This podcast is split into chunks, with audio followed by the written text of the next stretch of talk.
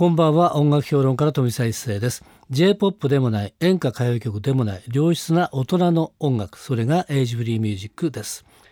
毎週4日連続でお送りしておりますが月曜日と明日火曜日明けて火曜日水曜日のこのコーナーはエイジフリーミュージックを生み出したアーティストやその名曲の誕生を支えた人物をお迎えしてお届けするトークセッションです。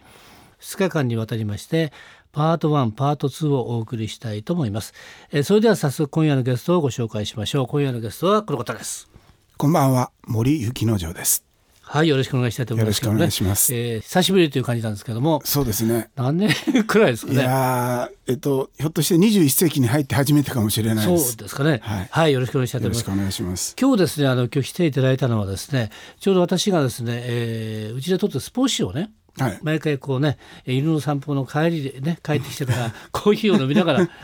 チェックするわけね、うん、それでね日課なんですけど、はい、パッと開いたらすごくでかい記事が出て森幸之丞って目に入っちゃうね、はい、なんだろうと思ったら、うん、なんか9万円組の CD ボックスを出せるっていうことで、はい、えっていうことでですねこれはねぜひとも、えー、幸之丞さんに来ていただきたいと思って今日ですね来ていただくことになりました。ありがとうございます。でこれ手元にあるんですけれどもすごい立派これはソニーミュージックダイレクトから出てるんですけど、はい、森幸之丞原色大百科というね、はい、CD ボックスなんですが大体ですね作作曲家のね、えー、人の CD ボックス大体5枚組ですよ。はい、5枚組でもちろん立派なんですけどもこれはですね9枚組。そうですね。ね。9枚組になおかつ、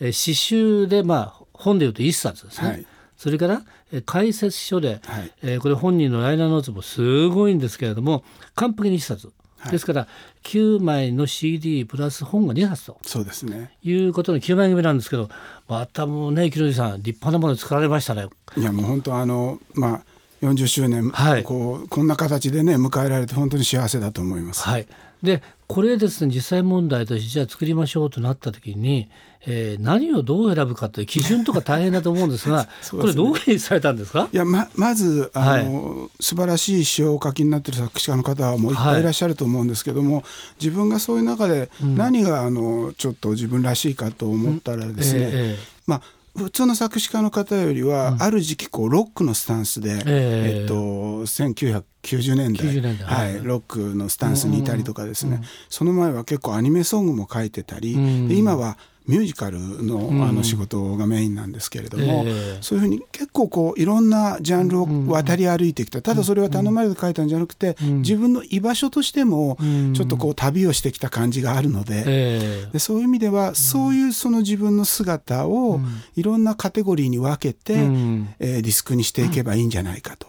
そうするとですね、9枚になってしまったんです。なるほど、はいで私はですねこう、まあ、評論家ですから、はい、あの分析して決めつけるのが仕事なんですけどね、はい、で作詞家の、ね、先生方ももちろん知ってますけれどもで作詞家っていうことでね、はい、くくりができる人がいるんですよね。うんで例えば悪友さんは何かというとどちらかというと、えー、時代を捉えるねマニフェクトソングを書いてる、はい、要するにコピーライターから来てますからね。うん、で、ね。はい、中西礼さんは普通文化してるから文学的ななんとかっていうことでい。くんですが、はい、森幸之丞さんは困るんですよ。その中で言うとね分析してこの人はこうだと言いにくい。そうですなんですよね、うん、だからなかなかこう尻尾をつかませないっていう、うん、で私もですねじゃあねもしねよく作詞家の特集とかありますよね、はいでもし私のところにコメントが来てね、えー、森幸之さんどうですかと分析してくれて言うと困る。だからね それだけやっぱりねあの、捉えどころがないっていうか逆に言うと、えー、私たちがやっぱり分析できにくいってことはポップだからですよ。うん、右から左へ入れ方の幅がでかいっていうふうに思うんですが、うん、これはあの幸之さんの中ではねやっぱりその先ほどもちょこっと出たんですけども、まあ、作詞家のことは事実なんですが普通の作詞家ではないと。はいということは、えー、居場所がまたね、やっぱり普通の作詞家の居場所とは違うところにいると思うんですが、はい、でご自分の方からもともとやっぱり作詞家になった動機みたいなのって何なんですかね？まあ、あの僕そういう意味で言うと自分のルーツは、はいええ、あのデビッド・ボーイを含めたグラムロックと、うんうん、キング・クリムゾンや、はい、えー、っとピンク・フロイドのプログレッシブロック、うんうん、まあ、もちろんあのビートルズとかも影響を受けてますけど、やっぱり自分のその言葉の世界をこう構築してくれたのはやっぱグラムとプログレだなと思うんです。そういう意味で言うとやっぱりそのアクさんがコピーライターの世界、えー、レイさんが、うん、えー、シャンソンからっていう意味で言うと、ちょっとやっぱり異端なところにちょっと違ういるなというふうな気はしますけれど、ね、はい、プレグレプシュロックのねあの詩を見てもらったらもう大変ですよね。それも 書いてもね要するにヒット曲にはなんないですよね。そそうですね。だから、えー、あのまあ、自分の中には一番こう、うん、ポップじゃないものをずっと隠し持ってるようなところはあるかもしれないです。えー、とはいえですよ、はい、作詞家になってくると当然やっぱあのビジネスとしてはね、はい、売れそうな曲お願いしますよって話になるじゃないですか。はい、もちろんまあそれが、えー、仕事としてはそれがないといけないえー、でもそれに応えつつのなおかつ、自分で持たれてるその美意識もね、はい、えー、どっかに入れつつのっていう感じですから、うん、本人の中で相当こだわりがあってね書かれてきたと思うんですが、はい、それはどうなんでしょうかね？あもうその通りで、うん、まあだからその自分の中のこだわりっていうかこう、うん、捨てきれない大事なものみたいなものをこう、隠し持っているうちにさまざまなところを旅してしまったっていうのが正解だと思うんですけど、えー、もちろん初めはあの、僕あのデビューはもともとドリフターズの志村けんさんが、えー、あのはじ初めて正式メンバーになった時のうん。はいえー、あのシングルなんですけど「ドリフの倍の倍の倍」っていう。それが最初からデビュー。そうなんです。もうドリフでデビューしてるところが画期的だと思うんですけど。全然違うと思うんですよね。であのこの実はこの CD にはその写真も入ってるんですけれども、えー、まだ髪の毛も相当長いですし、はい、あのハイヒール履いてましたし、はい、でこれであの、うん、ドリフのメンバーとか渡辺新社長に、えー、鍋プロの渡辺新社長にいろいろダメ出しされてたんですけど。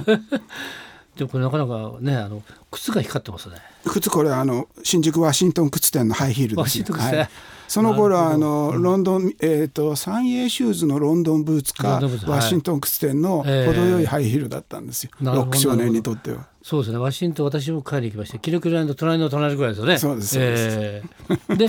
だから最初ねそのプログレッシブが好きな少年が、はい。はい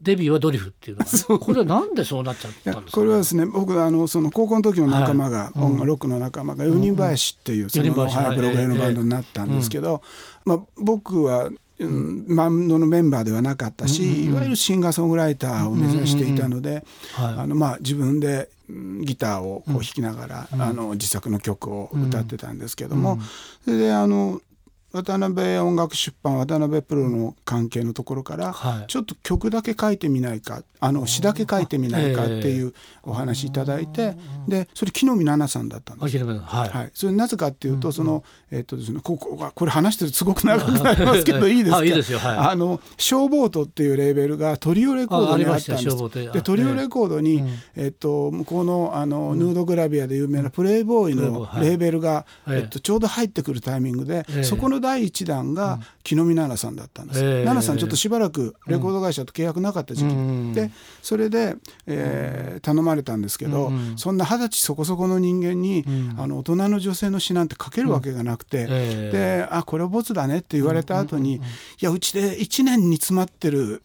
アーティストがいるんだけど、はい、森君だったら書けるかもしれないなって言われたのがドリフターズだったんです。だからそれまた不思議ですねなんかね。うん、あのまあ不思議なオーラを放ってたんじゃないですか。ということはあの、ね、それそれ努力がなければもともとシンガーソングライター志望なので、はい、シンガーソングライターでデビューしてもおかしくなかったんですね。あもちろんそうです。ですよね。はい、それがなぜか死の方が早く出ちゃったという。そうですね。いうところからですかね。そしてですね、うん、まああのやっぱり自分で歌いたかったので、えー、76年、まああの作詞家としてデビューしたんですけども、うん、77年にはシンガーソングライターとして「雪之丞健山」というアルバムをビクターからリリースしたんですけど、さっき聞いたら富澤さん忘れてましたけど、はい、そのライナーノーツをお書きになったのは富澤さんです。なんで私本当に忘れてますすいませんね。こっちなんて書いてるんですかね。いやいやあのね、ええ、本当にあのまだね未完成な、うん、あの、自分だったので、今でも思うんですけど、え、富澤さんも苦労されたと思います。どう書けばいいのかっていう。なるほど。なんかね書いてあったのはね、うん、やっぱり新しい感覚の、うん、まあもちろんもう作詞家として先にデビューしているので、まあ作詞作曲家だったんですけど、だからあの新しいタイプのまああの、うん、作家が登場したみたいなことを書いてくださったと思うんですけど。無難で書いてたってこと ちょ私も多分うちに書いてみるとあの LP 版ずらっとありますからね。はい、いやチェックしなきゃいけないですので失礼しました。いやとんでもないです。だからそういう意味ではあの、はい、富澤さんにある種のあのラックを頂いて40年無事に過ごせたんじゃないかなと思いますけれどいやいやそれはでもとございます。であの、まあ、作詞家40周年記念作品集ということなんですけれどもその中で言いますとね、えー、作詞家実践いろいろありましたけれども作詞家としてこれでいけるというふうな曲っていうのはどれなんですかね、うん、あのまあ書き始めて何年目ですかね、はい、えっとまあ